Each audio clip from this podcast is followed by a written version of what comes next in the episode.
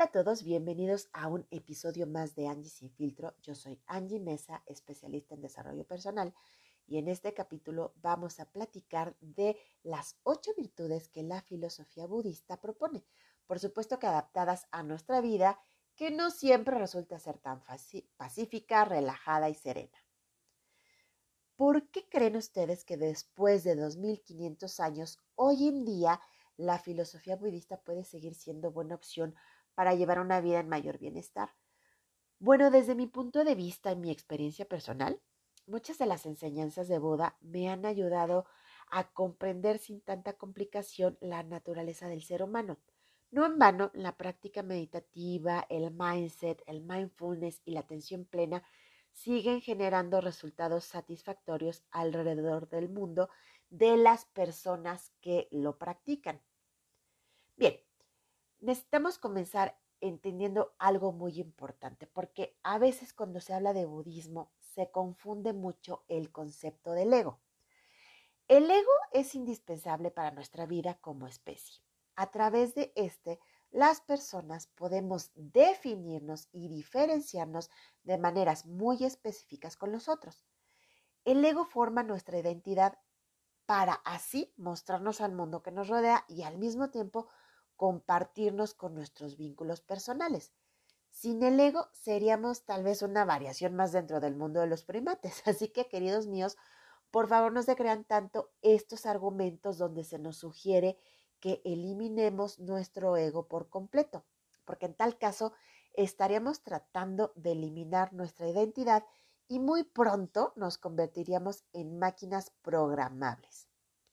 Ahora, sí que podemos trabajar en alimentar esa identidad con conductas, pensamientos y actitudes mayormente positivas, sin caer en la ansiedad por reprimir emociones incómodas, porque luego eso, también pasa, empezamos a hacer prácticas espirituales o budistas o de mindfulness y decimos, es que si me enojo, entonces ya no lo estoy haciendo bien, ¿no? Entonces, si tú estás practicando la atención plena pero por más que te esfuerzas, aún notas que hay días en donde de plano te sientes de mal humor, no significa que estés eh, haciéndolo mal o que no te estén sirviendo tus prácticas.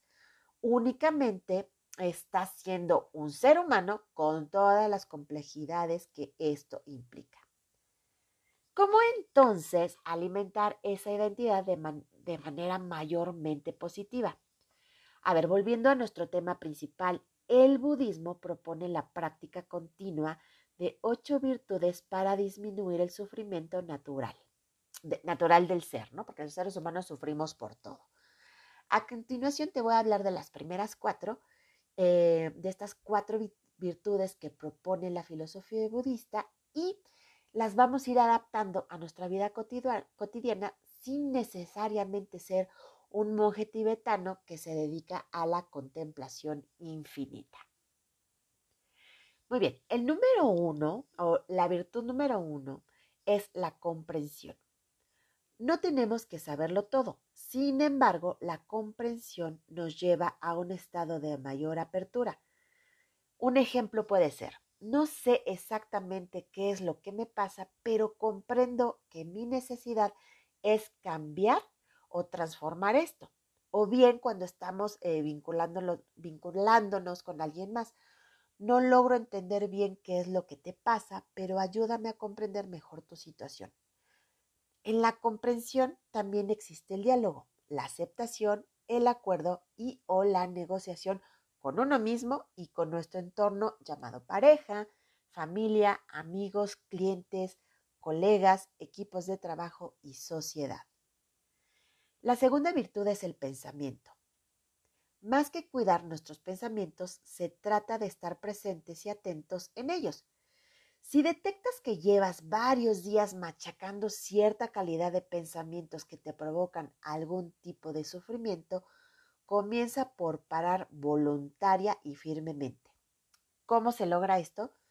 Sustituye estos pensamientos con alguna pregunta que enseguida te lleve a alguna acción más específica. O sea, en vez de estar rumiando, pregúntate, por ejemplo, eh, no sé, el pensamiento eh, que te estás machacando, ¿no? Mi suegra es verdaderamente insoportable, se mete en todo, no puedo más con ella.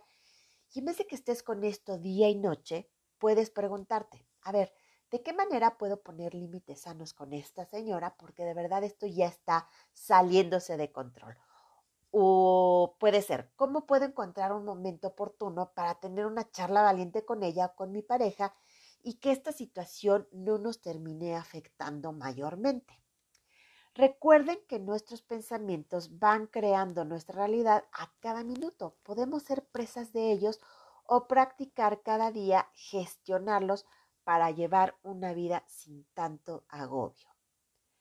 La tercera virtud es la palabra. ¿Qué tal?